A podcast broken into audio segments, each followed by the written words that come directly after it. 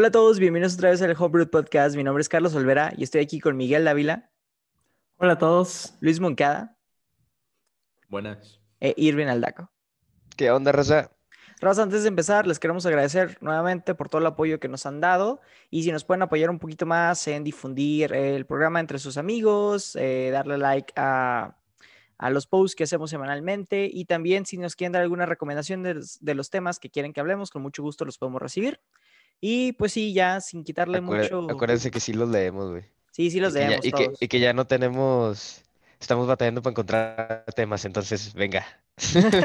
Estamos abiertos a, Sí, a a- cualquier cosa. Algo que tiene la cuarentena es que también como no están saliendo muchas cosas en general, eh, pues ahora algo difícil, ¿no? No hay películas de que hablar o series nuevas o situaciones de pop culture, ¿no?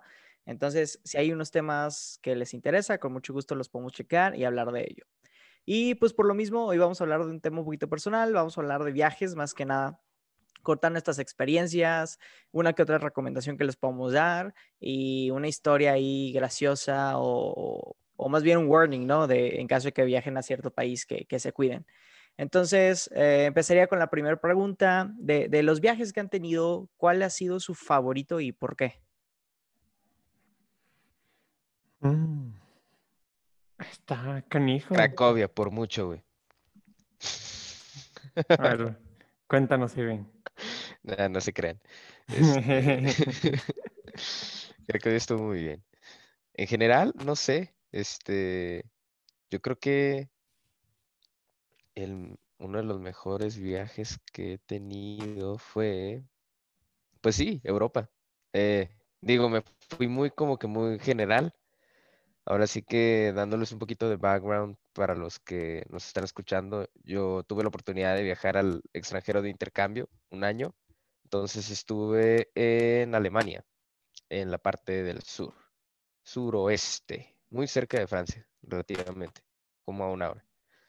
Pero pues igual, eh, el hecho de ya estar allá, pues me dio la facilidad, que es algo muy cool de estar en el continente europeo, que allá viajas bastante barato a todos lados, ¿no?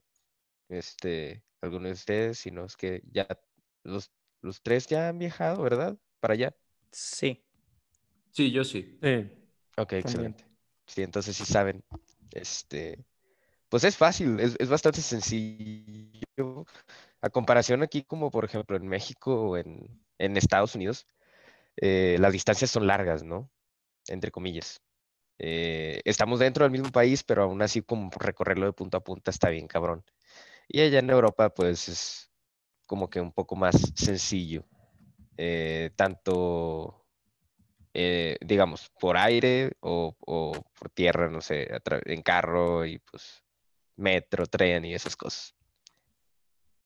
Sí, con eso de las Naciones Unidas y que algunos países comparten moneda, también te ahorras mucho el, no sé, Uy, ir a sí. cajas de cambio y perderla, ¿no? O algo así. Excelente ventaja. Sí, yo, yo creo que Europa sí también ha sido de, de mis lugares favoritos que he ido, pero ah, yo, yo mencionaría Canadá. Fui, viajé a Canadá el, el año pasado y aunque fue poquito, o sea, estuve ahí creo que 10 días, si no me equivoco. eh, la, la- el, el ambiente canadiense me, me gustó mucho. Yo pensé que era, digo, broma, broma y así que la, la gente sí era muy respetuosa y impresionante. Yo, yo cuando llegué necesitaba pasarme el aeropuerto a tomar un camión a una eh, ciudad que estaba como a 40 minutos porque ahí es donde estaba viviendo Andrea. Y la verdad las instrucciones que ella me pasó no me ayudaron mucho porque como ella no tomó ese viaje, nomás preguntó, pues no, no me pudo dar como que toda la información, güey. Y no te miento, yo paré como a cinco, eh, ¿cómo se llama? Choferes de, de los camiones y cada uno me, me atendió con una amabilidad que aquí en México creo que no, no, no la tendrías normalmente, ¿no? O sea, la raza sí fue así de, no, ¿sabes qué? Eh, espérate aquí tantito y, y ahorita llega, ¿no? O, o sabes que si necesitas algo más, avísame y, y aquí me espero. O sea, le, le pido aquí a la gente que, que me aguante tantito hasta que encontremos como que qué necesitas. Eh, entonces eso fue como lo primero. Y lo segundo fue, los paisajes están hermosos y el hecho de que fue el primer viaje que yo me pagué con mi dinero. eh, y, y lo tomé, vamos a llamarlo, con, o sea, entre comillas, con libertad, ¿no? Porque normalmente cuando vas con amigos o cuando vas con tu familia, hay un itinerario que tienes que respetar.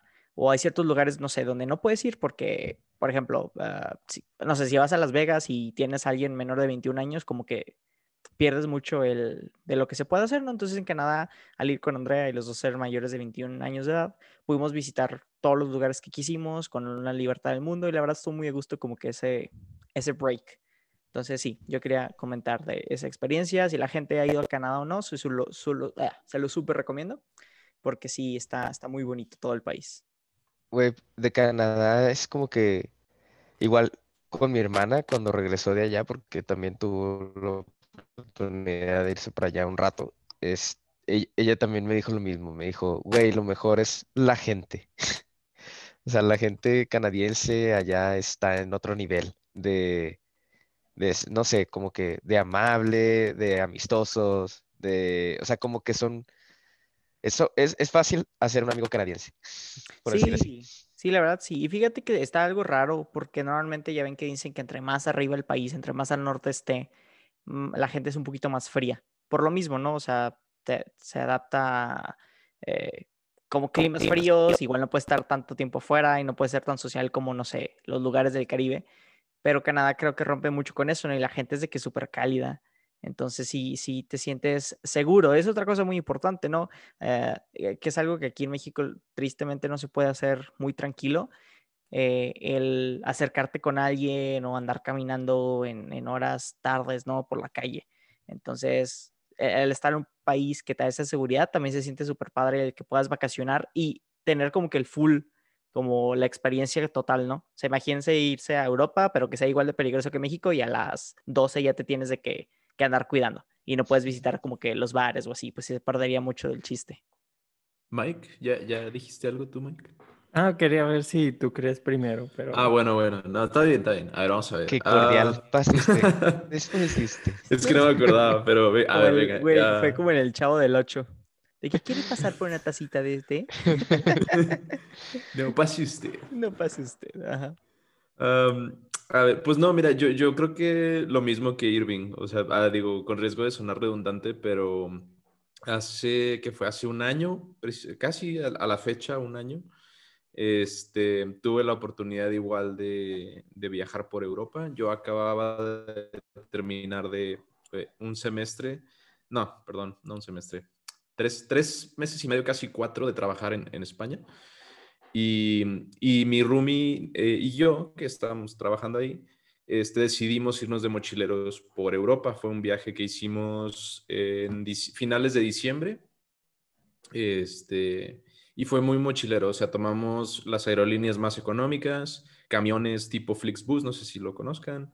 em, y, y fue de hostal, fue de usar el transporte público. O sea, se- fue muy, muy el plan tradicional ese de, de mochilero por Europa, ¿no? eh, pues estudiante a final de cuentas, ¿no? Entonces, ese para mí fue, yo creo que sí, sí, probablemente el mejor viaje que he tomado porque fuimos a lugares como Cracovia en Polonia, fuimos a Praga, República Checa, fuimos a, a ¿Y, y- Londres. y por qué Cracovia es tu lugar favorito en todo el planeta, Monkey? Explícanos.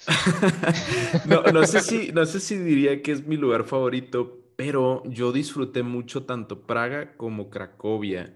No sé, es que aparte yo fui en invierno y el plan ahí en invierno es, es una cosa espectacular, ¿no? Si, si tienen la oportunidad de ir en esas fechas, lo, lo recomiendo muchísimo. Es muy como de un cuento de, de hadas, güey, ¿no? O sea, los, las chocitas con comida y los postrecitos tradicionales polacos y todo eso está, está muy bien. No sé, no sé si te acuerdas cómo se llaman tú, Irving, o si los tuviste chance de Eh, los- probarlos. ¿Dulces tradicionales polacos? No me acuerdo, güey. No sé, es, como que- un panecito enrollado. Sí, sí, sí. Me acuerdo que en Praga Ah, vendían sí. como un cono que era... O era un pan que lo enrollaban en Sí, una sí, madera, sí. güey. Y luego Sí, lo pa- y luego lo asaban. carbón, güey. Sí, Sí, sí, asadito.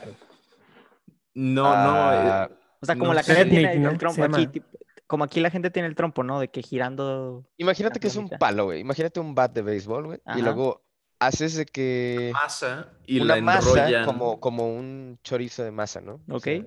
y luego la enrollas Ajá. en el ajá. bat. Y luego Y el bat la- lo ponen encima de brasas de carbón, güey. Mm, para, para asarlo, güey. Y ya que está Ajá. hecho, lo sacan y a veces le ponen un relleno.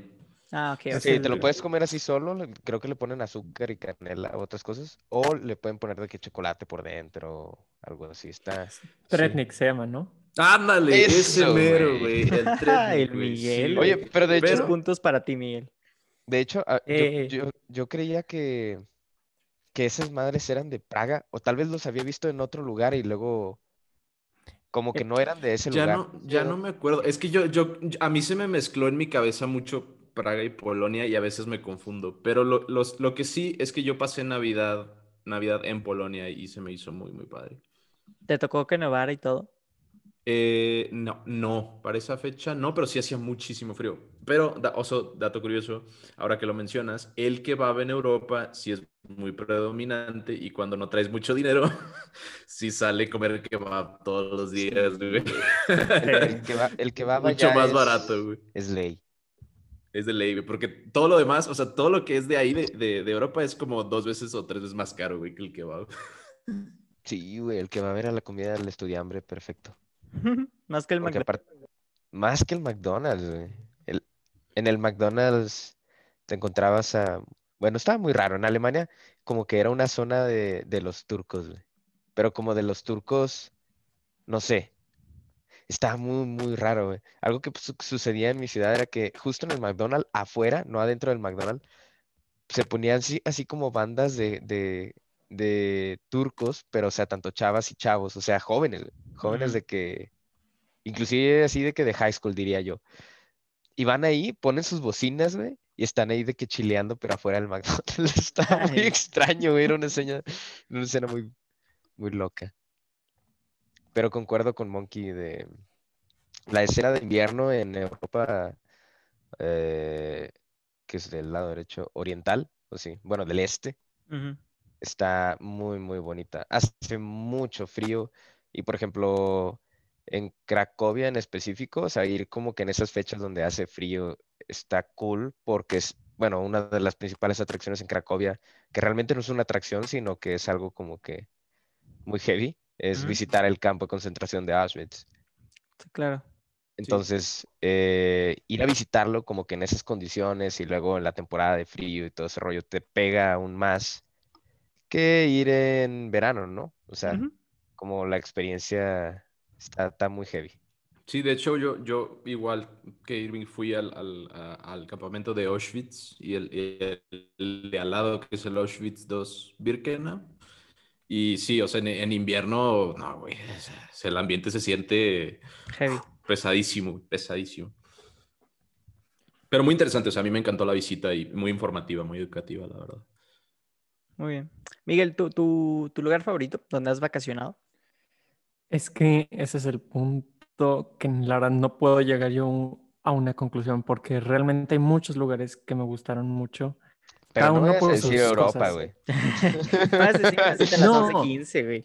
Es que, por ejemplo, Europa tiene mucha riqueza arquitectónica y mucha historia, y eso es lo interesante en Europa, realmente.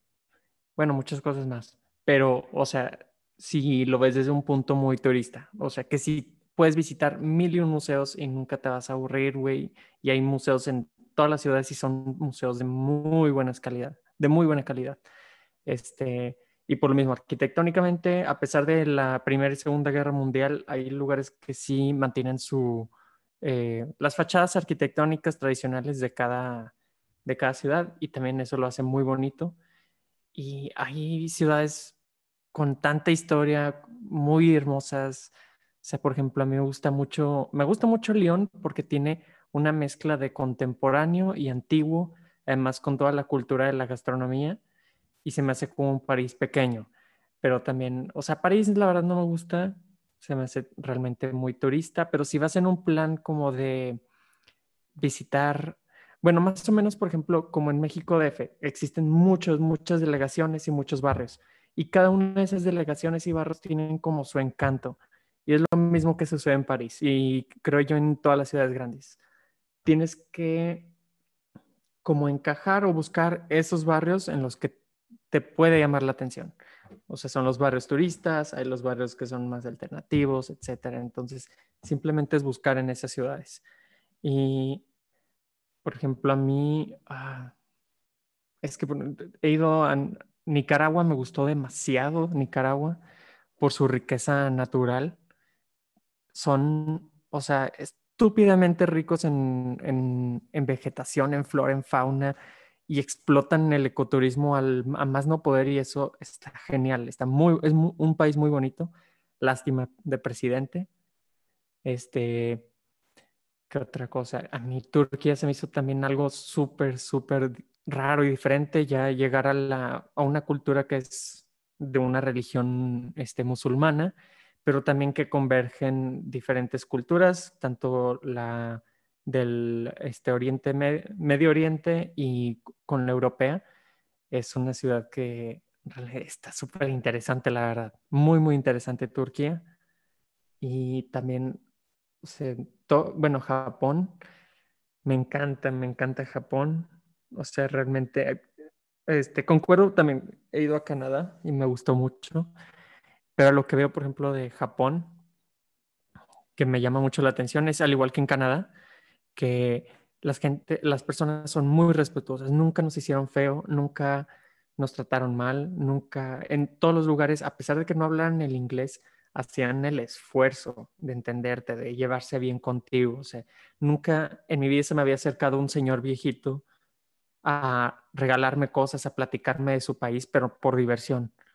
O sea, yo no sabía eso, pero al parecer es algo muy común en Japón, que las personas mayores de repente van como que a sitios turísticos a este, hacerse amigos con personas, con extranjeros y contarles de lo fabuloso que es su país y dan de que, pues sí, souvenirs, etcétera, gratis a las personas sin esperar nada a cambio, nada más para, como para transmitir ese amor que tienen por su país y es algo común que hacen ellos en, o sea, en Japón y se me hizo algo de que, wow, encantador. Este, pero como les digo, todos los países tienen sus cosas. De los que yo viví, pues en tanto en Canadá y en Francia. Canadá, al igual como dice Carlos, sus paisajes, la persona que a pesar de ser un país este, que esté totalmente al norte, tienen una calidez sus personas tienen una mente súper, súper abierta. Eh, sí, o sea, y luego, por ejemplo, en Francia, realmente, o sea, se vive al pie de la letra lo que dice su, o sea, su país, de que libertad, igualdad, fraternidad, fraternidad y se nota realmente que porque Francia fue como una cuna, la cuna del, de, de la ilustración, etcétera, por qué tienen esos ideales, por qué piensan de esa manera, sí, por qué los odian, o sea, entre países hay sus razones de por qué se odian en unos a otros, los entiendes, pero eso es como que lo padre realmente, es este, es como si estuvieras en un, en un chisme enorme entre países, de que, ah, no te juntes que con ese güey porque apesta, ah, con esos no, porque son súper fríos, ellos no, porque pues, este, no saben nada de comida, entonces está padre como cada país se tira que el uno al otro y luego al final de, cuentas de alguna manera están conectados. Sabes, a mí, digo, siguiendo con el tema, hay dos cosas que a mí me encantan de viajar.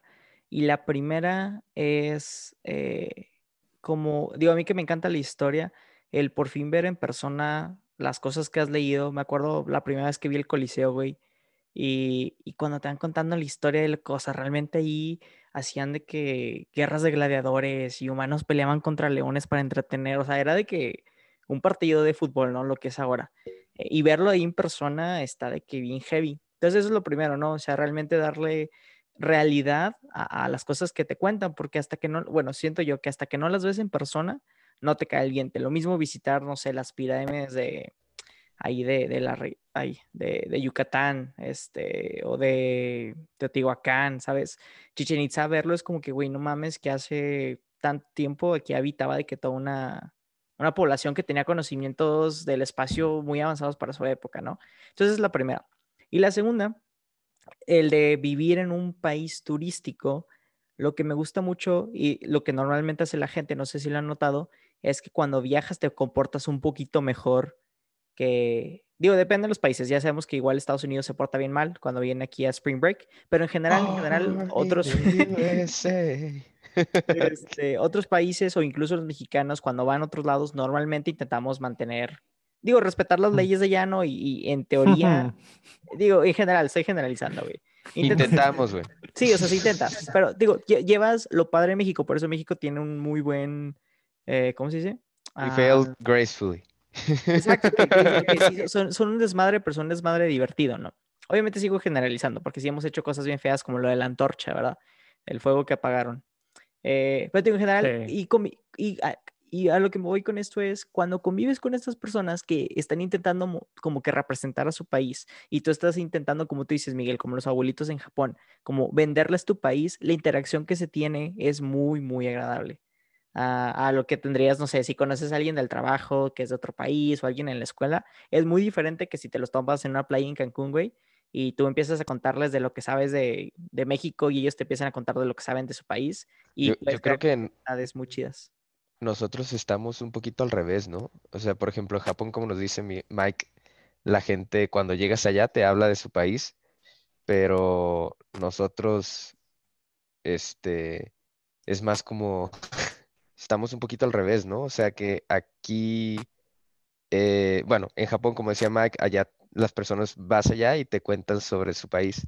Nosotros, al contrario, es como que nos salimos de aquí y luego contamos un chorro de cosas de México, desde que vayan a México, es la mamada, de que está chido. Es que ahí yo tengo una cosa, porque por ejemplo, la gente, los extranjeros, siempre cuando hablas con ellos de que dicen México, ah, qué padre, Cancún, o México, o Ciudad de México, de es lo México, mucho que sí. pueden conocer de México. Entonces siento que nuestro país necesita como que más atracción, pero a diferentes partes de México, no solamente a la playa, que es lo que pues normalmente vende. Pero siento que eso es como que lo que sus, o sea, que nosotros obviamente no vamos a estar, o bueno, sí, sí les vendemos a la gente este, eh, la idea de turistear en México, pero el punto es que no ves tanta gente donde nosotros estamos. Aquí en el norte no, no ves tantos extranjeros. No- normalmente si los ves es porque vienen de negocios, este, o por alguna otra razón, pero rara vez vienen a turistear aquí a- al norte, digamos. Sí, pero Mike, no sé, digo, dime, dime, dime si, si te entendí o no bien. Si pones otro país en contexto, por ejemplo, Francia, también tienes de que tus tres, cuatro ciudades turísticas y el resto de Francia se pierde, ¿no? O sea, es como si le preguntas a un francés de, ah, sí, conozco París, conozco, no sé, eh, Marsella y conozco Lyon, ¿sabes? A lo mucho. Sí. Este, es lo mismo que México, ah, sí, conozco Acapulco, conozco, o sea, sí, son los lugares turísticos y, y sí hay ciertos lugares, sobre todo aquí al norte, que casi no tenemos cultura, vamos a llamarla ah, fol- folclórica, o sea, así como que muy, muy, muy interesante, ¿no? Porque pues sí, sí, y digo, tú viviendo en Saltillo, sabes que aquí tenemos una catedral que sí está bonita, tenemos un centro padre, un museo cool de dinosaurios, pero fuera de eso, No. yo no vería a alguien viajando 12 horas en avión para ver el Museo del Desierto. Para venir a la ruta Dinos y Vinos. Exactamente, para conocer la ruta recreativa. Para eso traemos a Belinda, para que nos...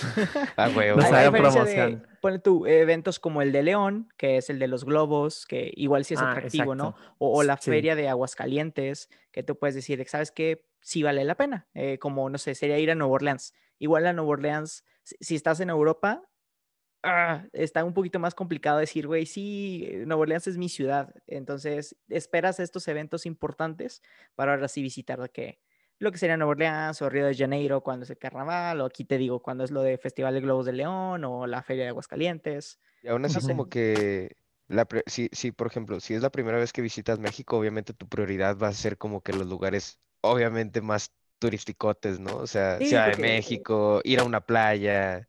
Entonces, Sí, porque no sabes si Pero, vas bueno, a volver. que en eso nos ayude, bueno, o sea, comparto, justo como lo dijiste, Carlos, o sea, de que, pues obviamente te vas a lo más, digamos, lo voy a poner así, cliché de un país y lo visitas, pero que no, o sea, lo, creo que Luis puede expandir más esto que estoy pensando, ¿o no, Luis? Pues vale, vale, güey, porque estudió turismo, entonces Cátedra. Pero a ver, a ver, es que ahí entran muchas ¿qué cosas en juego. acontece, o sea, profesor? Primero que nada, este, bueno, nuestra, nuestra, perdón, marca país no es muy buena. O sea, cuando la gente piensa en México es lo mismo que pasa cuando piensan en Colombia. Piensan drogas, narcos, muerte, violencia, ¿sabes? Y como, como imagen de, de país estamos muy mal. Y lo tienen que ver pues las noticias y, y la misma gente que, que exporta estas, ajá, y las películas igual, ¿no? Lo segundo es la infraestructura, ¿no? No tenemos la infraestructura en cuanto a edificaciones, pero la infraestructura de transportes más que nada. O sea, ¿por qué la gente en Europa viaja muchísimo? Porque el mochilero europeo es el estándar en viajes. Porque pues una persona en España puede agarrar un tren y en un día estar en otro país y en otro país. Es brincotear dos países en un día, en camión o, o incluso en carro. Y en América, como dijo Irving hace rato, nuestras distancias son muy largas y nuestro transporte no da porque puedes manejar 10 horas y apenas sales de Coahuila, ¿sabes? Sí. A, a Laredo, no sé, güey. O, o puedes agarrar un avión, pero a fuerza tienes que pasar por Ciudad de México, ¿sabes? Para llegar a cualquier lado, incluso en un vuelo nacional. Entonces, es un, es un cuello de botella aeroportuario, ¿sabes? Y por último, la inseguridad. O sea, yo, por ejemplo, no, no necesariamente recomendaría México sabiendo que, o sea, si yo quiero invitar a una persona que, que yo quiero que es extranjera, yo no sé si le va a pasar algo, ¿sabes? O sea, yo no puedo decirle 100% con toda seguridad de que vas a estar bien. No se puede, güey. En México no se puede, ¿sabes? No, pero yo creo que incluso a veces exageramos esas situaciones. Digo, entiendo que nuestro país no es aquí el mega ultra seguro, pero, o sea, si, si te si lo pones a pensar como tal, Monkey Guerra, bueno, no, no sé si ustedes conozcan, pero en general hemos pasado estos 24 años, sí, una que otra balacera y, sabes, agachados de que contra las paredes de- del salón de clases, pero fuera de ahí, digo, sí nos hemos mantenido vivos. Es más peligroso, ponle tú para el extranjero. Una vez me, pasó con una chica que conocí de Inglaterra, que vino a hacer un semestre a, a- a Monterrey en la carrera, y me dijo que casi se muere porque cruzó una calle, pero solo volteó a ver al sentido donde iba, ¿sabes? Además ella era de Inglaterra, entonces no, volteó para el sentido contrario. Pero aún así, ya sabes que en México aquí medio a veces no respetamos, sobre todo las calles entre colonias que son de un solo sentido, la gente le vale madre. Y me dijo, creo que es más probable que me muera por su mal sentido peatonal, o sea, que no respetan al peatón, que por alguna otra cosa de inseguridad. Y muchas veces, digo, yo siento que eso es cierto, porque, bueno, tú si te vas a Cancún, pues te quedas en el hotel y todo tranquilo. Cuando vas a tour siempre viajas como que en grupo. Entonces, y normalmente los extranjeros cuando vienen aquí, eh, digo, me estoy centrando mucho en las playas porque es lo que normalmente visitan, pero siempre se agarran de que el típico tour de bar.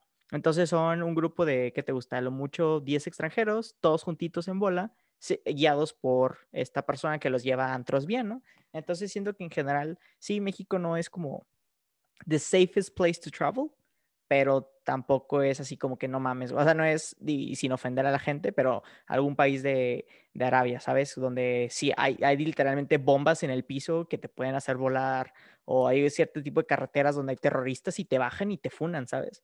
Siento que estamos como en un, como en un neutral zone, haz de cuenta. O sea, si nos comparamos con otros países en la lista, por ejemplo, Mike, pues tú que estuviste por allá por Japón.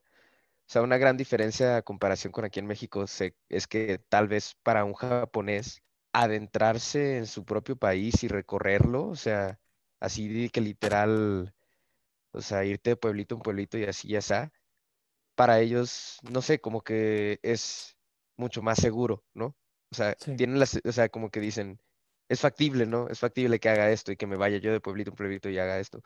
Pero si aquí te pones a pensar y dices, ay, güey, o sea, me aviento un viaje alrededor de toda la República, ir al sur, ir al norte, este, en especial, pues, o sea, en carro, que digamos, tú pudieras hacer lo, lo mismo aquí o lo mismo pudiera hacer un japonés allá, pero como que aquí todavía nosotros le sacamos, o sea, nosotros sí, siendo mexicanos aquí adentro, ¿no? O sea, Es que te digo, también es, ahorita, perdón, Monkey, lo digo súper rápido, es también jugar con probabilidades. Honestamente, si, te- si me dices, ¿cuál es la probabilidad de que tú te puedas ir en carro hasta Cancún y que te pase algo? Te puedo decir que es del punto 0002%, pero hay un punto 002% que sí te pase, güey. Entonces, eh, ahí es donde jugamos, es mejor, güey, ¿para qué te arriesgas? O sea, no, mejor viajarte en avión y te ahorras de pedos.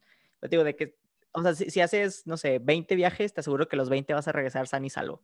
El Sí. pedo es qué pasa cuando no, y ahí es donde sí entra todo el miedo. Y dices, no, pues ¿para qué lo hago? Es como cuando se ponen, ya ves que, digo, no, no ha pasado este año, pero saben que la- las carreteras hacia la de Guamacalen, sobre todo en estas temporadas, se solían poner medio peligrosas, porque ponían retenes para bajar a la gente que venía a hacer compras en Estados Unidos. Aún así, ustedes, digo, no sé si lo hacen, pero yo- mi familia viajaba, digo, obviamente teniendo en cuenta de hoy, sabes que no nos podemos regresar tan tarde y nada, pero lo hacíamos y nunca nos ha pasado nada. Eh, Siento que entra como que dentro de lo mismo. Van a decir que, que la neta, que, que terrible manera de contar las cosas para alguien que supuestamente es del turismo, pero, pero es precisamente de lo que estamos hablando, ¿no? O sea, cuando, cuando yo, por ejemplo, terminé la carrera, ya, ya tenía varios años, o sea, en, en Yucatán, precisamente, muy seguro, por cierto, este, Mérida al menos. Em, y yo tenía que volver a mi ciudad aquí en Saltillo.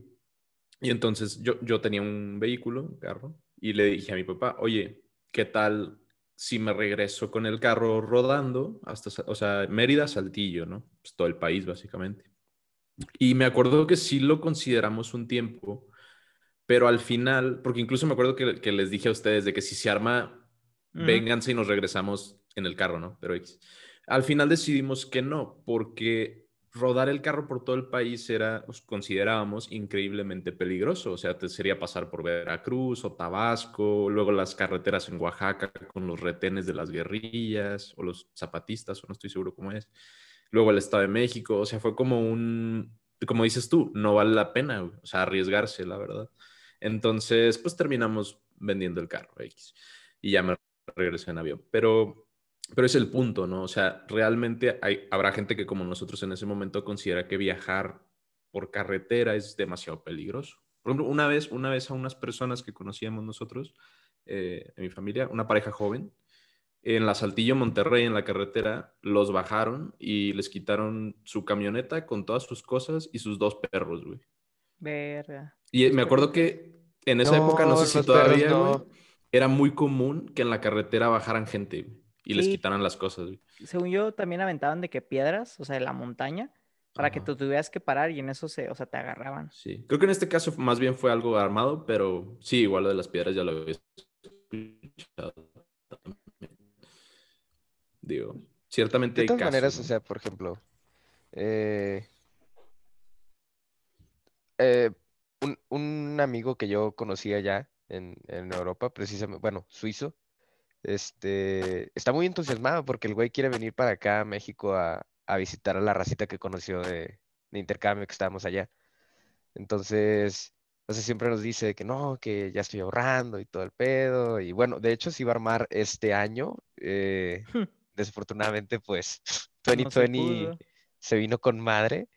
Entonces, pues ya, ya veremos el 2021. Pero, o sea, nosotros le contamos, le dijimos, mira, güey, este, es muy diferente viajar aquí que viajar allá. O sea, porque sí, él nos acompañó a viajar a, a varios lugares en Europa que, y que él tampoco no conocía. Eh, pero no, o sea, le dije, o sea, cuando estemos, cuando estés acá, va a ser otro boleto, güey. O sea, te vas a tener que preparar mentalmente y físicamente para lo que sea que vaya a pasar en ese viaje. Este, pero le dije, o sea, e- en sí le dije, mira, o sea, fuera de donde nosotros te digamos de que cuál va a ser el plan y pues que estés como que con nosotros, no debe de haber pedo, o sea, este, igual, o sea, tú te puedes aventurar de que, bueno, si quieres visitar, no sé, por ejemplo, Oaxaca o cosas así por el estilo, pues ya nosotros, o sea, le dije, pues te ayudamos a ver cómo va a estar tu viaje, ¿no? O sea, cómo lo vas a planear y así de que, no sé, por ejemplo, si vas a rentar un carro o en dónde te vas a quedar, o sea, tratarlo de orientar en ese sentido. Eh, pero sí, o sea, como diciéndole más de que, o sea, no le tengas miedo a México, güey, de que está chido, te la vas a pasar muy bien.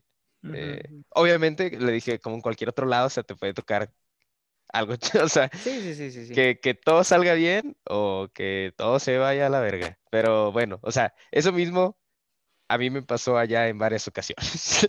Sí, sí. Sí. O sea, como Por te puede pasar aquí, te puede pasar en China, en todos lados. Por ejemplo, la, familia francesa con la que yo me quedé durante mi intercambio, ellos, eh, pues, sus dos hijos hicieron su intercambio, uno en Colombia y el otro en la Ciudad de México. Y para eso me habían dicho ellos que ellos habían vacacionado como familia hace como 10 años aquí en México. Yo les dije que, ah, pues me fui directo así de que, ah, ¿cómo les pareció Cancún o Puerto Vallarta o qué visitaron? Y ellos, no, no visitamos ninguna de esas dos cosas. Y yo así ¿qué? Y ya después me platicaron de que no, visitamos muchos lugares, realmente nos fuimos en autobús, este, nos aventamos así, este, tal cual. Empezamos primero en México DF, después nos fuimos Puebla y después de Puebla Michoacán, Michoacán, Oaxaca, etcétera. Y yo así de que, wow. y les dije que, ni yo lo haría. y les dije, ¿y cómo les fue? O sea, ¿no les pasó nada? Hicieron, hicieron el viaje que Monkey quería hacer, güey, el de Mérida, Mérida Saltillo. Y yo sé que no, la verdad nos encantó México, queremos volver desde, ese entonces, este, la gente, su comida, todo, y yo, pues es que sí es cierto, y, pero le dije, pero no, nunca tuvieron así problemas así de algún disturbio o no sé, alguna cosa de seguridad. Y ellos, no, la verdad no. Y lo pienso, y también me lo decía este chavo que eh, se llama Aubrey.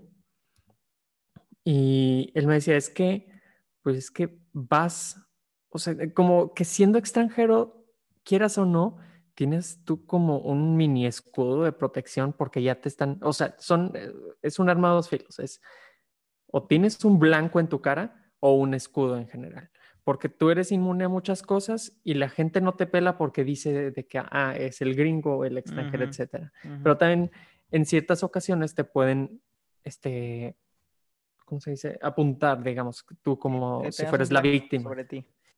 Pero realmente cuando tú e-, eres la víctima es más que nada en cuestiones, por ejemplo, aquí en México por lo menos es en cuestiones de pagos de cosas como servicios o este, cuando intentas tú regatear algún precio.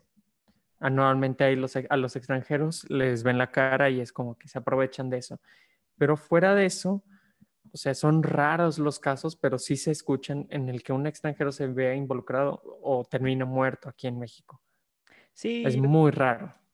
Sí, yo creo que es eso, Mike. Eh, bueno, ahorita, súper comentario rápido. Para la parte del, de que les ven la cara, yo también pienso, pues nosotros, bueno, no nosotros, nosotros cuatro, sino nosotros como cultura, tiene esa cosa de regatearle por, por las artesanías donde nos, ahora nosotros les estamos viendo la cara a ellos porque sabemos que, eh, digo, otras, no estoy hablando de nosotros. Los estamos cobrando por la Exactamente, es como que yo, sé que si, o sea, que tú estás sufriendo por, por vender esto, entonces lo vas a bajar a, de que casi, casi el product price, ¿no? Donde no la pierdas. Y los extranjeros no hacen eso, entonces por el mismo tiempo está bien que un eh, americano que gana mínimo 25 dólares la hora, pueda gastar de que 5 dólares en algo que tú dirías, no, güey, no mames, pinches 200 pesos para eso, no jalo. Entonces digo, en esa parte está bien. Y la parte, como tú dices, del escudo, creo que también se debe, Mike, a, la cultura aquí mexicana, que está medio rara, ¿no? Porque nos quejamos de México y queremos, todo el mundo se quiere escapar de aquí, pero no, sé si a ustedes les pasa, yo amo ser mexicano. O sea, honestamente no quiero vivir en este país. Eh, eh, batallo mucho con temas de corrupción, de gobierno, que honestamente no me siento capaz de cambiarlo y no veo que vaya a cambiar. Entonces, para mi seguridad me da más, seguridad el vivir un país donde el narcotráfico no esté tan latente o la corrupción en la policía no está tan grave. Pero digo, no cambiaría mi nacionalidad por nada del mundo. No, me igual. Ahí, ahí tocaron dos temas interesantes. Primero quería dar una bueno, de hecho, Ah, perdona, Monkey. Ah, no, te preocupes. Un, fun fact ah, rapidísimo. sí, dale, dale. Aunque quisieras renunciar a la nacionalidad mexicana, no puedes. You can't. No, pues sí, tienes razón. Pero digo, o sea, por ley. Pero tú, si, me dijeras reencarnar en cualquier otro país, honestamente buscaría la manera de. Digo, me encanta México, México tiene todo. Lástima que cayó en una muy mala invasión por España y después una mala liderazgo. Pero pues sí, o sea, la neta México es un país muy bonito. Continuamos. Ok, dale, Monkey. Um, shit. Ah, ya, ya, ya, me acordé. Uh, algo que sí quería decir, porque solo me he dedicado a decir cosas malas. Un, un, consejo que seguro voy a repetir al final, si es que damos consejos, es investiguen el lugar a donde van, porque no podemos generalizar sobre países enteros, ni la situación en esos países es estática siempre. Por ejemplo, ah, en, en, París, cuando yo fui, en, en, ese viaje que hice por allá, cuando yo fui, mm, mi, eh, mi, mi roomie con quien iba y yo nos quedamos en un hotel, en un, perdón, un hostal, que estaba en un barrio que estaba a las afueras de París, se llama, creo que el barrio se llama Gentilly, no estoy seguro. Este, el asunto es de que se toma un tren que nada te deja ya en el lugar turístico, ¿no? Pero nosotros no sabíamos que toda la infraestructura de transportes, los trenes en, en Francia, en París específicamente, estaban detenidos casi completamente por una huelga de transportistas porque Macron hizo una cosa que ya no me acuerdo, pero bueno, en fin.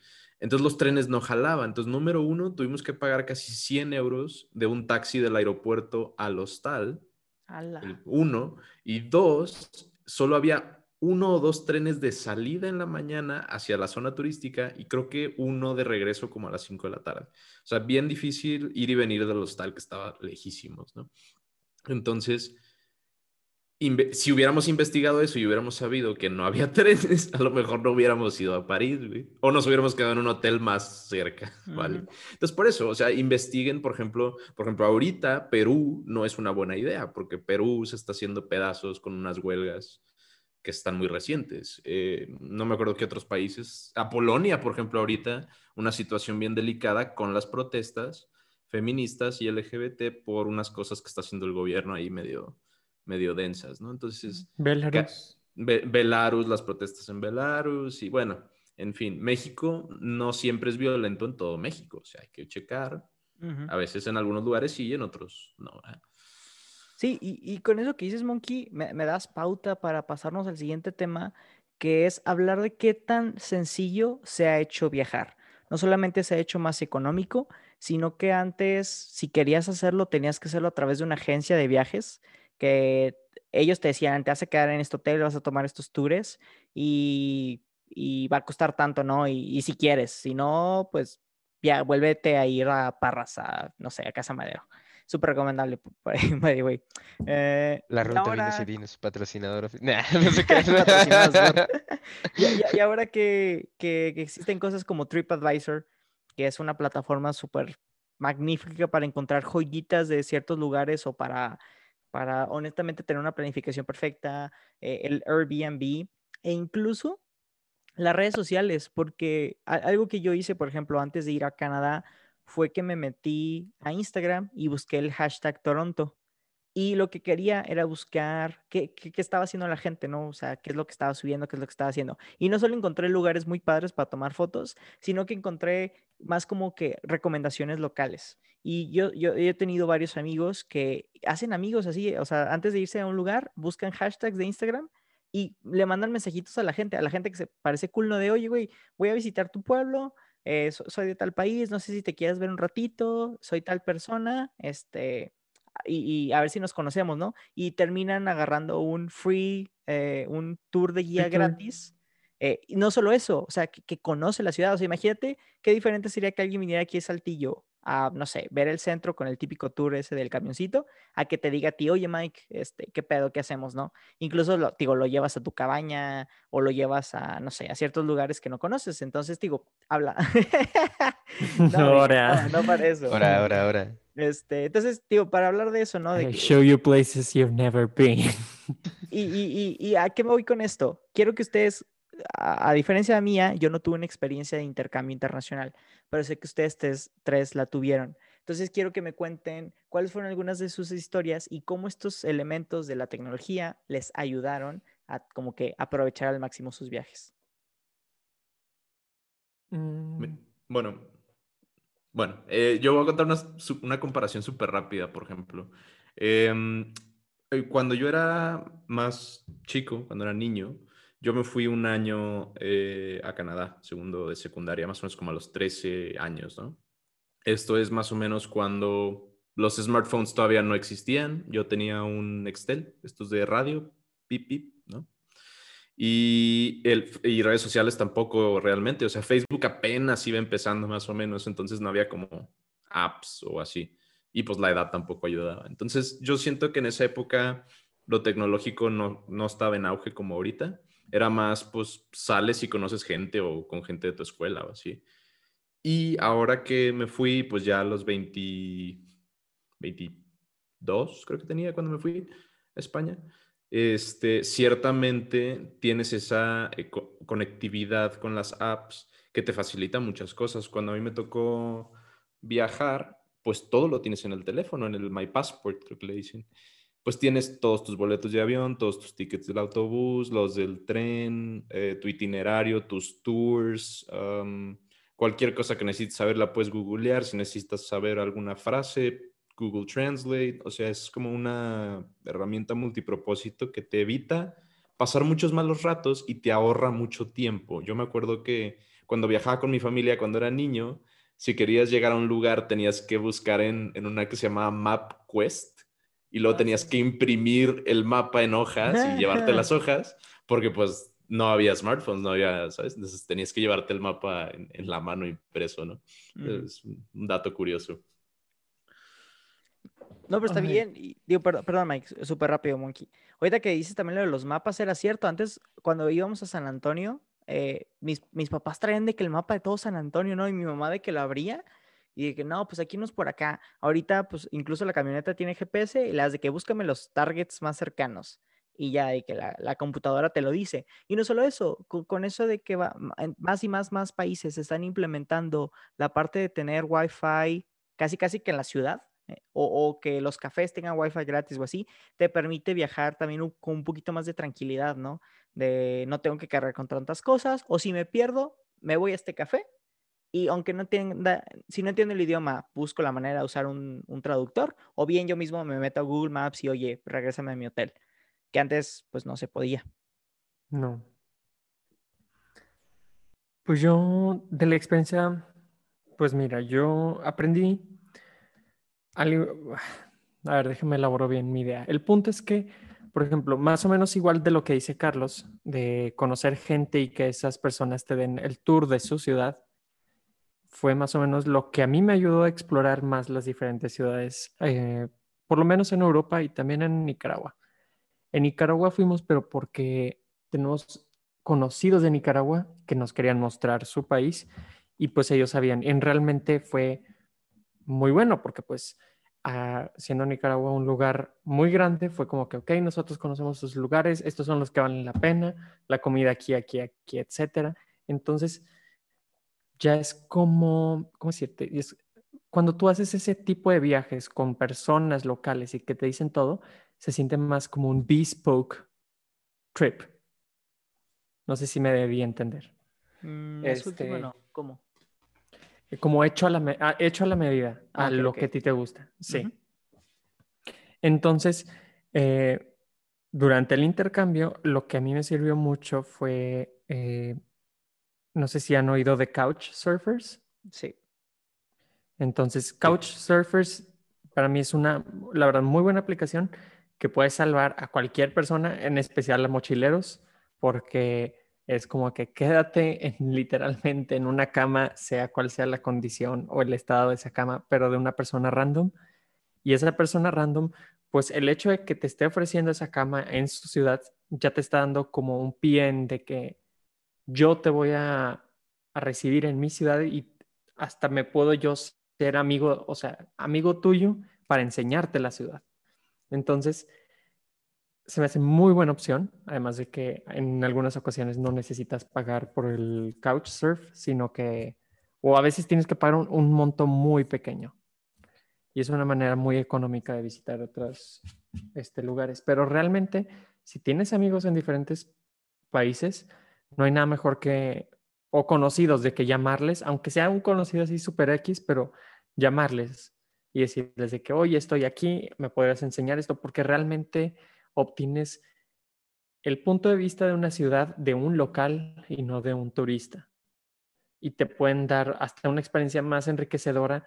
No es de que lo turista y como para llenarte a, ti, sino que es, para mí yo lo que siento es ese tipo de turismo es como para que tú vivas la vida de un local por lo menos un día y que sientas, o sea, tengas, te empapes de ese espíritu de la ciudad, de esa sí, esa como, esa vibra que tiene esa ciudad para que tú digas de que, ok, ya no es no sería ya visité Roma, sino que ya viví Roma. Sí, exacto, exacto. Y, que te lleven a restaurantes especiales y, sí, o sea, súper concuerdo contigo, Mike, que a veces muchas veces nos, bueno, la gente se pierde en eso, ¿no? En el, "Qui- quiero conocer lo más importante de Roma, entonces vas a todos los lugares clichés, que sí, sí tienes que ir al Coliseo y sí tienes que ir al Vaticano eh, y sí tienes que ir al Arco y todo, pero también te puedes dar el tiempo para pasear por las calles de Roma y meterte a un localcito, un café de, no sé, una familia italiana, ¿no? Y, y ver cómo viven. Entonces, súper sí a lo que te vas a Exacto. decir. Sí, Y además de que eh, estar visitando muchos lugares turísticos es físicamente exhaustivo realmente. O sea, tener que estar de un lugar al otro es como que después ya pierdes como que el gusto, porque si nada más estás de vacaciones para ir de un lugar turístico a otro, es como que ¿a qué vengo a abrir un, un libro con imágenes y ver la imagen, nada más. O sea, no. O sea, realmente necesitas. Es por eso que, pues, yo supongo que Airbnb incluyó eso de experiencias, de que y te envían las notificaciones. Ah, ya que estás aquí en Roma, ¿no te gustaría aprender a hacer pasta con una familia tradicional? Y eso es lo que realmente enriquece la, la experiencia. Dices tú de que, ah, no manches, qué buena experiencia de que cuando yo aprendí a hacer pasta au- auténtica de las manos de una señora este, italiana y lo tuve que probar y, o sea, sí, sí, es sí, sí. delicioso. Y también Airbnb hace un buen trabajo en, o cómo funciona el formato es, puedes también vivir en una casa italiana, no, no te vas a quedar en un fiesta, no sé si hay fiesta ins en allá, pero sabes, no sé, algo de los, de los Hilton. O sea, te quedas Sí. en un Hilton y, y, pues te pierdes un poquito de la experiencia. Todo el staff habla inglés y ves a puros turistas, a diferencia que si te agarras un buen Airbnb en el, no sé, en el centro de unas de estas, ¿cómo, se dice plaza en italiano? Una piazza. La Este, piazza es mía. este, o sea, güey, imagínate, o sea, que imagínate, Irving, que, que agarres un Airbnb, güey, que esté de que literalmente en una, en una plaza donde todos los días a las 6 de la tarde se ponen ahí la gente a tocar música y a dibujar, ¿no? O sea, la experiencia que bien tienes de padre. bajo unas escaleras y estoy de que conviviendo con italianos, ¿no? Sí. Es algo que Airbnb, Airbnb, perdón, siento que ha hecho súper bien. Y lo que dices de Couchsurfers, Miguel, yo había escuchado de eso, pero solamente en Europa, porque creo que aquí Sí. en México Sí, es lo que te digo, güey. sí. Ándale, ve, ve y duérmete sí. en casa de un extraño, güey. A ver Sí, si a no te ver. sacan un No. riñón, riñón. o algo, güey. Eh, la- en la Mi casa de Doña de rodillas. güey. Ah, y lo último que iba a decir, aunque creo que fue en su tiempo muy buena herramienta, Snapchat. ¿Se acuerdan cuando empezaron con los filtros de geolocalización, etcétera? Sí, Este, y fue por justamente eso que llegamos a un lugar y quedarnos en un lugar que realmente era de que, ah, ¿cómo era de que, que le dicen? Instagram worthy, digamos, que era súper instagrameable. Entonces, realmente, o sea, fue esta chava italiana que estaba en el intercambio y dijo de que, ah, no manches, estoy viendo el geomark de este pueblo aquí cerquita de, de donde estamos, que se ve muy tradicional, que se llama Annecy, muy bonito pueblo. Y, dice, y ve este Airbnb, se ve con ganas, o sea, se veía como si estuvieras viviendo en, no sé, en la casa de Hansel y Gretel y la puerta que daba del balcón era como al río principal y se veía hermoso. Y nosotros de que qué padre sería ese lugar. Entonces, realmente de ahí nació la idea de visitar Annecy y estábamos empedernidos en que queríamos quedarnos justamente en ese lugar y lo logramos. O sea, logramos conseguir ese Airbnb en las fechas que queríamos, o sea, coincidió y todo, pero pues fue una herramienta que te dio, que te da a explorar esos lugares. Porque después llegando, vimos que realmente ese Airbnb estaba localizado perfecto, estaba justo en medio, tenía este, el- la- las vistas más bonitas, todo, todo, todo. Entonces, sí, simplemente es, pues yo digo que es ver como qué es tu tipo de turismo, qué es tu tipo de viajar, qué es lo que quieres tú investigar en una ciudad. Una vez que tienes tú ya visto eso, pues empiezas tú como en Pinterest cuando te quieres dar ideas, igual, o sea, ujú, este, redes sociales como le hiciste tú, Carlos, del hashtag Toronto, puedes hacer lo mismo. O sea, hay muchas maneras en la cual tú puedes explorar o hacer tu itinerario de viaje, simplemente teniendo tu creatividad y la disposición de decir de que, ok, yo quiero eso, Me voy a, voy a lograr que sea eso. Lo que ustedes han comentado se me hace como, como la frase esa de cuando en Roma es como los romanos, ¿no? O sea, una completa inmersión cultural y eso a mí, a mí me encanta cuando, cuando tengo la oportunidad de viajar, pero también a mí me encanta la inmersión gastronómica, por ejemplo. A mí me gusta comer lo que comen ahí, o sea, lo que se hace y se come ahí los locales es lo que me gusta a mí, porque a mí yo estoy completamente en contra de que estés en un lugar, güey, y vayas a un McDonald's o un Subway o algo así. o sea, es, no es, es, inaudito que estés en Italia, güey, y vayas a una franquicia americana, güey, que aparte es carísima, o sea, no, se me hace Sí. una falta de respeto completa, güey. Aparte porque en Italia hacen un lechón al forno que, no, hombre, te Yo mueres. todavía me, me arrepiento de haber comprado ese McPollo, güey, en Zurich, güey. No, no, no, no. Pésima idea, pésima idea, cabrón. Bueno, a veces Cuatro francos. ¿no? Si estás viajando en un presupuesto, güey. Sí, digo, si, eh, si en un apuro y, y ya es lo único que está abierto o ya no tienes tiempo de ir a ningún otro lado, pues definitivamente sí, digo, el hambre es el hambre, pero dada la oportunidad, yo creo que sí vale la pena.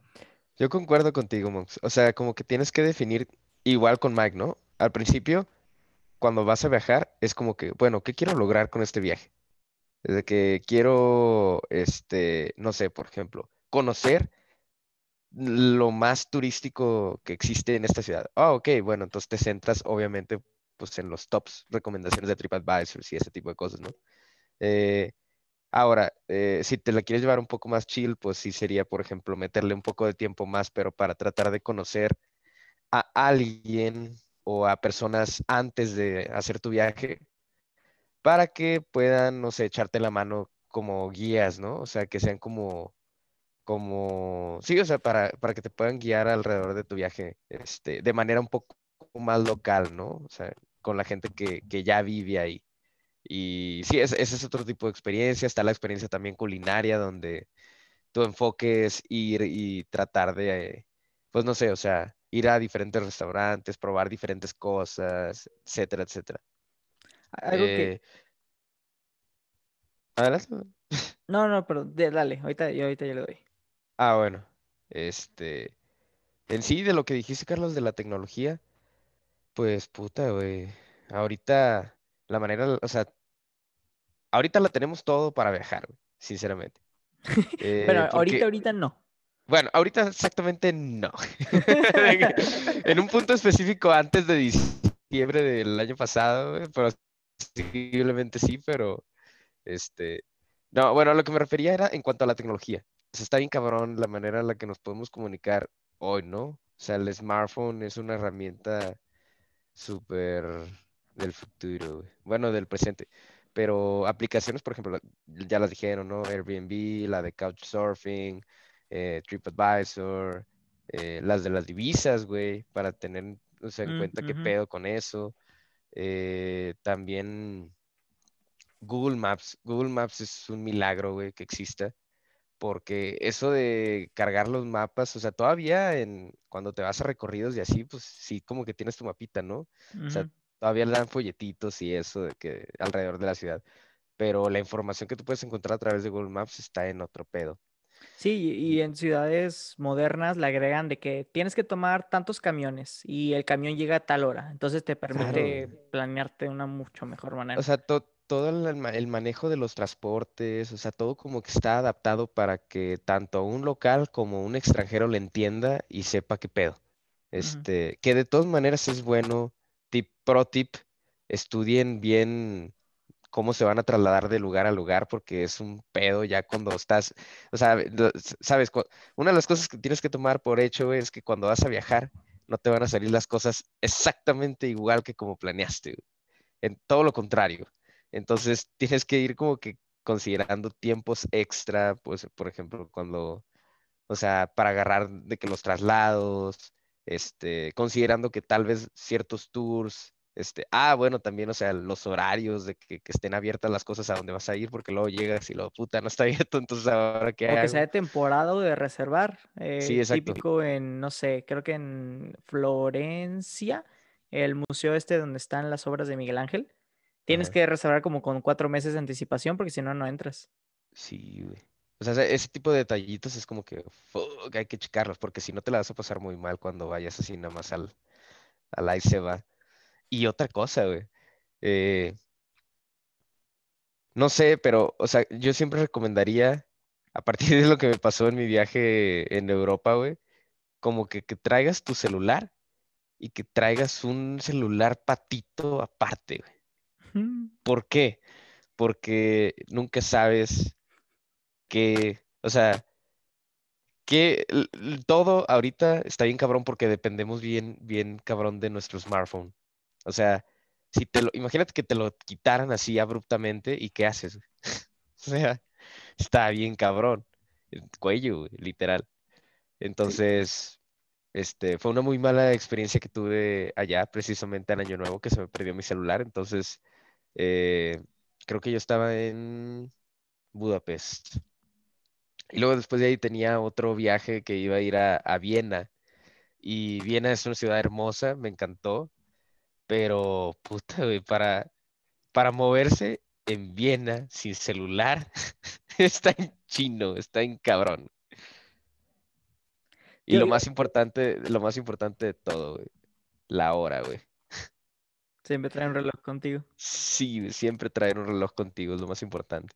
Sobre todo eh, en países, digo, ahorita que estás tocando Europa, tipo en Praga, que anochece como a las 4 o 5 y ya casi no hay sol. Digo, obviamente en invierno, pues también te puede tripear un chorro, ¿no? Que son de que las 5 de la tarde y está todo completamente oscuro. Eh, nada de esas piezas que son las 10 y pues no, te, te queda una noche muy larga. El traductor de Google, güey, esa cosa me salvó en muchas ocasiones también. Yo a los consejos que estás poniendo, Irving, ya le agregaría, eh, ya que estás investigando sobre cuáles son los mejores restaurantes y cuáles son las mejores rutas de transporte, investiguen también un poquito de los lugares donde van a ir y si hay ciertas reglas, restricciones o comentarios de la gente local que sienten que les estén faltando respeto. Sabemos que aquí en México han puesto ciertas reglas en no escalar las pirámides o no meterte a los cenotes. Eh, siempre ha estado esta- este dilema eh, del monumento del, al holocausto, que la gente se sube a, a las estructuras de piedra y se toma selfies. Entonces siempre está el comentario de, güey, se supone que es un eh, espacio de respeto o de naturaleza que se debe de cuidar. Por ejemplo, también aquí la- la- las, las posas en, ¿cómo se llama? En Cuatro Ciénegas, ¿no? Que la gente llega, quiere vivir la experiencia completa y déjame me aviento al pozo, al cenote y no toma en cuenta el, el daño que puede estar haciendo, ¿no? Tanto puede ser un daño físico que sí tenga repercusiones o simplemente un daño a, a- a la cultura, ¿no? Es- ah, recuerden lo que pasó con Logan Paul cuando fue a Japón y todo el desastre que hizo, ¿no? Entonces también ahí para que investiguen un poquito sobre qué sí se puede hacer, qué no se puede hacer, eh, para que eviten, se eviten problemas y eviten manchar el nombre de, de México si es que son mexicanos, porque de por sí Sí. necesitamos una mejor reputación. Fíjate que le- les voy a seguir el hilo con los comentarios que están haciendo y lo voy a hilar con un comentario que hiciste hace rato, Olvera, que es lo de ser mexicano. Algo interesante que, que yo he visto es que ser mexicano es una muy buena carta de presentación, tanto cuando tú visitas el extranjero como cuando los extranjeros vienen aquí. ¿Por qué? Porque usualmente la gente de México es chida o es, es este, ¿cómo decirlo para que sea más general? Como cool, como bien, gente, no sé, bien portada, ¿sabes? En general no siempre. Y, por ejemplo, eh, el, el, estadounidense, el americano, tiene muy mala imagen cuando visita el extranjero. O sea, a la gente no le gusta los americanos porque son, este, rude, ¿cómo se dice? Molestos. Son groseros. turistas molestos, groseros, ajá. Que precisamente eh, hacen lo contrario a lo que acabas de decir. O sea, llegan a un lugar y, y irrumpen en la cultura, solo quieren hablar inglés, no se acoplan al idioma o son como un turista, pues que, que simplemente no, no funciona a veces. Como el chino, por ejemplo, el turista chino también tiene mucho estigma. Pero a qué voy con esto? Es lo mismo que dicen ustedes. Yo considero, y es lo que a mí me gusta hacer cuando viajo, es prepararte lo más que puedas. Si bien, como dijo Irving, no puedes planear todo y siempre algo puede y seguramente va a salir mal o te va a salir diferente. Yo creo que sí puedes hacer lo mejor que puedas por prepararte en todo. O sea, si aprendes algunas frases del idioma local, nada más para manejarte mejor, las costumbres, la cultura, las religiones, qué se puede y no hacer, cómo vestirte. Y en general, o sea, to todas esas cosas que tú puedas aprender para que tu viaje sea más sencillo y no te vaya a pasar algo, está súper bien. Y por otro lado, este, los accesorios o el gear que tú puedas también tener para que no pases un mal rato. Por ejemplo, en los hostales es súper común que la gente lleve sus, como le dicen, sus covers, no sus sábanas, pero es como una cubierta para, para la cama, porque las camas no son, ajá, muy, muy, este, las más, sí, quién sabe, X. El punto es de que, ajá, o sea, esas cositas que tú puedes tener como de campismo, o sea, cuando vas de camping llevas ciertas cosas, ¿no? Entonces, para hacerte ese, ese trip más, más fácil. Yo le agregaría también, depende con quién, o sea, depende cómo estás viajando. Si estás viajando tú solo, intenta aprovechar eso, que, es, que solamente tú eres la única persona, y intenta eh, manejar con todos los tiempos, porque, ah, o sea, tú sabes cuándo vas a ir al baño, tú sabes cuándo comes, entonces puedes tener, puedes ver como que mucho más en, menos tiempo y eso jala. Cuando viajes con familia, ah, pues digo, de, eso ya depende honestamente cuál es, cómo te llevas tú con tu familia pero la recomendación sería que busquen al menos una actividad donde todo el mundo pueda estar involucrado. Conozco esas familias que, como dije anteriormente, se quieren ir a Las Vegas, pero se llevan de que, no sé, a los niños chiquitos y pobrecitos, güey, se la pasan encerrados en el hotel mientras los papás andan ahí como que festejando. Y lo último es que si viajan con amigos, y, lo digo en experiencia propia, hágalo para empezar. Es, es una experiencia inolvidable. Y lo segundo es, intenten que, o sea, las ideas de todos como que se vean puestas en el plano, o sea, que nadie intente tomar, o sea, está bien que alguien se quiera volver el organizador del viaje y que lleve como que los times, pero sí que intenten meter como que una actividad para todo el mundo. Nosotros lo hicimos con Monkey, eh, más, más, que nada, pues, dijo, oigan, la neta, necesito ir a este mall porque no tengo tenis y no estaba en el plan y fue como que, güey, pues claro, o sea, no, no queremos que ande sufriendo caminando con botas o, ¿sabes qué quieres? Bueno, también depende de la idea, porque Monkey también salió con los desodorantes y... te voy a decir, en defensa de Monkey, güey, en defensa de Monkey, güey, tú dijiste, aquí era esta heladería, güey, que está a dos cuadras y nos tuviste una hora caminando por el centro de, de Austin, ¿verdad? Eh, pero estuvo cool, al menos ya nos dieron recomendaciones para más tarde, la morra ahí del yogurt. Eso es cierto, eso es cierto. Entonces digo, esas son mis, recomendaciones, agregando lo que ya dijo Monkey, Miguel y, e Irving. Ah, ¿Alguien más tiene algo más que decir? Si no, me voy. No ha dicho nada. Pues realmente, pues que disfruten, o sea, sí, como dijeron ustedes, fueron muy acertados, pero realmente, pues, respetar al país al que vas eh, no, si eres mexicano realmente no vas a tener problema. Realmente sí tenemos una carta de presentación muy buena en donde sea, en cualquier país, somos queridos. Este, pero sí intentar, pues, hablar tantito el idioma, saberte una que otras frases para saber qué es lo que está correcto o no correcto en un país, para que no vaya a suceder que vuelvan a orinar sobre la antorcha olímpica y se apague por culpa la llama eterna. La llama ah, la llama, eterna, perdón, sí, cierto. La llama eterna ahí en el arco No tan eterna ahora. No tan eterna, güey. Ah. Pero sí disfrutar de diferentes culturas, no cerrarse a nada, o sea, porque realmente cada cultura tiene su manera de ver las cosas, de respetarse los unos a los otros. Eh, su manera de llevarse, de socializar de todos es sumamente diferente y pues simplemente es ver qué va contigo y qué no, o que puede llegar a gustarte o después no. Pero pues sí, o sea, realmente si vas a viajar vas a disfrutar, entonces pues... Oh, tengo otro... Oh, otro pro tip, ah. pero no sé, Mike, tú ah, continúa. De pro tip, o sea, lo que les puedo decir para ahorrar mucho dinero, realmente sigan o pregunten a personas jóvenes. O sea, no pregunten a personas, bueno, obviamente a niños no les puedes decir de que, ah, ¿qué me recomiendas? Porque te van a decir, ah, vamos, Disney, a huevo, Disney. No, este, y personas mayores, tampoco tanto. Más que nada los estudiantes, porque ellos buscan siempre las maneras más baratas de viajar o hacer las cosas. Entonces, ellos te pueden dar tips de que, oye, sabes que estás aquí en Francia, descárgate esta aplicación que es para este, transportes públicos. Ahí te viene el itinerario y todo, y a veces hay promociones y las puedes agarrar ahí mismo. También este, muchos países, eh, por ejemplo, me voy a ir específicamente a Europa y también Japón, que tienen sus opciones de pases de viaje en sus trenes, eh, que realmente comprarlos afuera del país, o bueno, de la Unión Europea, incluso, o en el caso de Japón, afuera de Japón, es mucho más barato que comprarlos en el país. Este, entonces, esa es una manera muy buena para tú transportarte de un lugar a otro, ahorrando mucho dinero y son ofertas exclusivas para pues, extranjeros de esos lugares.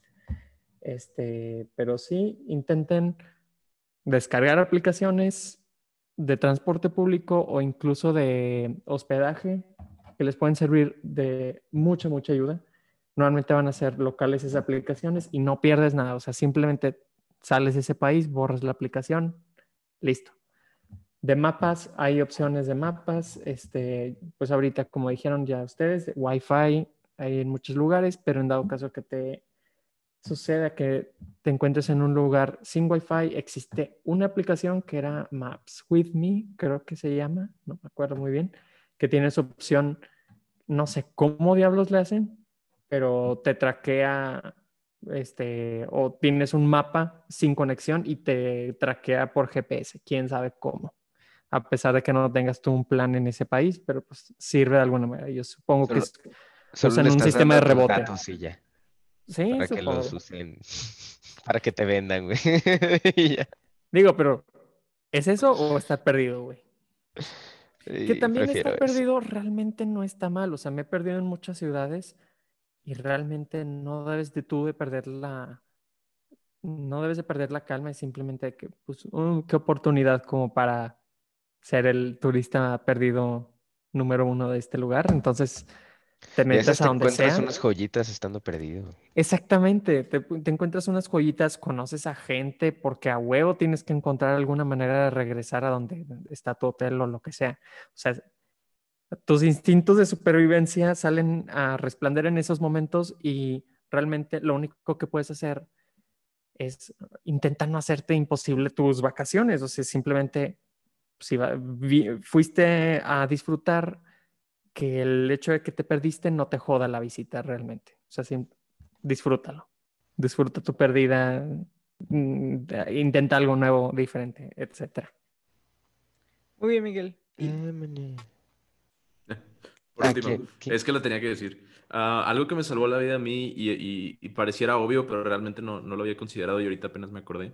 Hay tutoriales para todo en YouTube. Entonces, cualquier cosa que ustedes vayan a hacer, cualquier viaje que vayan a hacer, chequen YouTube y chequen tutoriales de cómo empacar mi maleta. Hay una cosa que se llama minimalist packing, de güeyes que empacan para un año en una maletita de 10 kilos. O sea, o güeyes de que, por ejemplo, ¿qué se llama este güey? Alan por el mundo o Luisito Comunica, a mí no me encanta, pero también. Este, pues de, de ellos viajes que hacen y lugares que visitan, pueden de ahí sacar ejemplos de lugares a los que a lo mejor en algún momento puedan y quieran ir. Puede ser. Sí. Muy bien. Pues esto fue el capítulo de hoy del tema de viajes. Ahí si en los comentarios nos quieren hacer llegar una historia divertida o una mala experiencia que hayan tenido o una recomendación. Ah, de parte del crew les recordamos o más bien les recomendamos no viajar aún, ya que el COVID sigue muy presente en toda América y está rebrotando. Sí, está rebotando en, ya en ciudades de Europa. Entonces, por favor, si tienen que viajar, lo hagan con cuidado. Esto es todo por hoy. Muchas gracias por escucharnos. Si les gustó el episodio, no olviden compartirlo con sus amigos y dejarnos una reseña en Apple Podcast para ayudar a crear una comunidad más grande. Nos puedes encontrar en Twitter como arroba homebrew-p o en Facebook e Instagram como arroba hmbpd. Ahí pueden comentar, darnos sugerencias, hacernos preguntas e interactuar con nosotros. Estamos en todas las plataformas para escuchar un podcast. Te vemos el siguiente martes con un nuevo episodio. Nosotros somos Miguel, Luis, Raúl, Irvin y Carlos. Nos vemos en la próxima.